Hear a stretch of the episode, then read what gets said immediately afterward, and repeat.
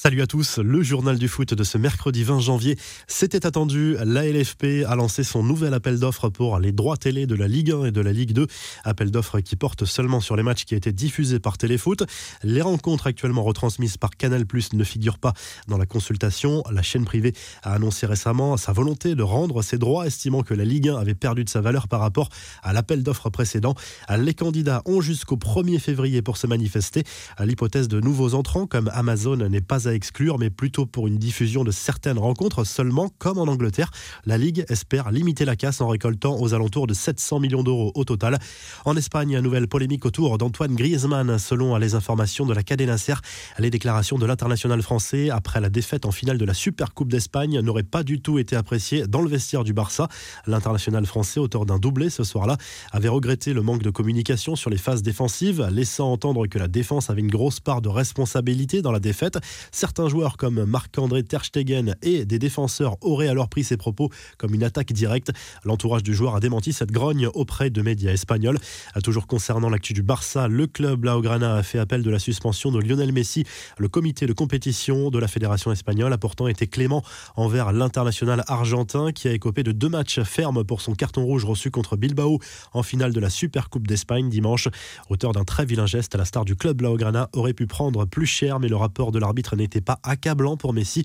Les infos et rumeurs du mercato, Kylian Mbappé se sent bien au PSG. C'est ce qu'a assuré Maurizio Pochettino lors d'un entretien accordé à la radio espagnole Cadena Ser mardi soir. Le coach du PSG s'est également montré habile au moment d'aborder les dossiers chauds qui intéressent la presse espagnole, comme ceux de Messi, Neymar ou encore Ramos.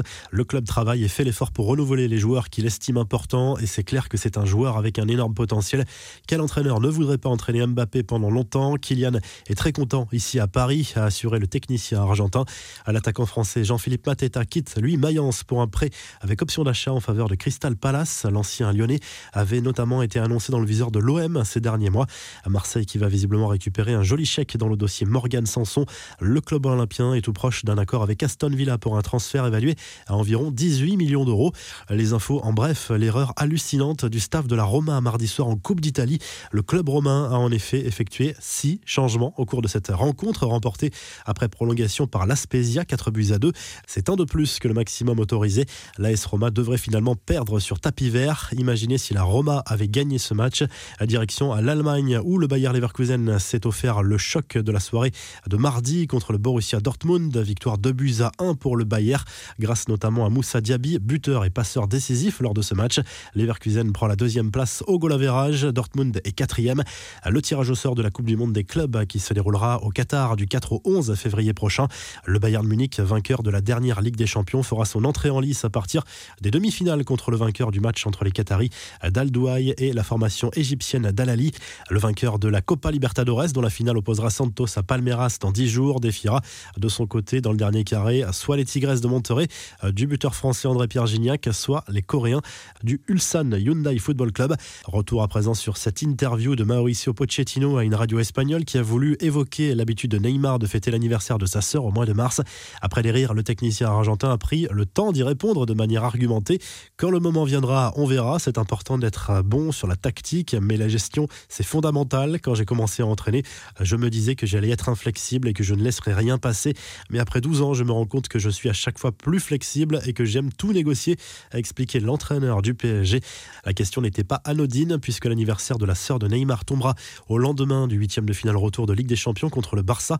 Il en avait fait la promesse. Akhenaton a envoyé trois remixes de Jump, le célèbre titre de Van Halen qui fait office de musique d'entrée des joueurs de l'Olympique de Marseille au Vélodrome depuis plus de 30 ans.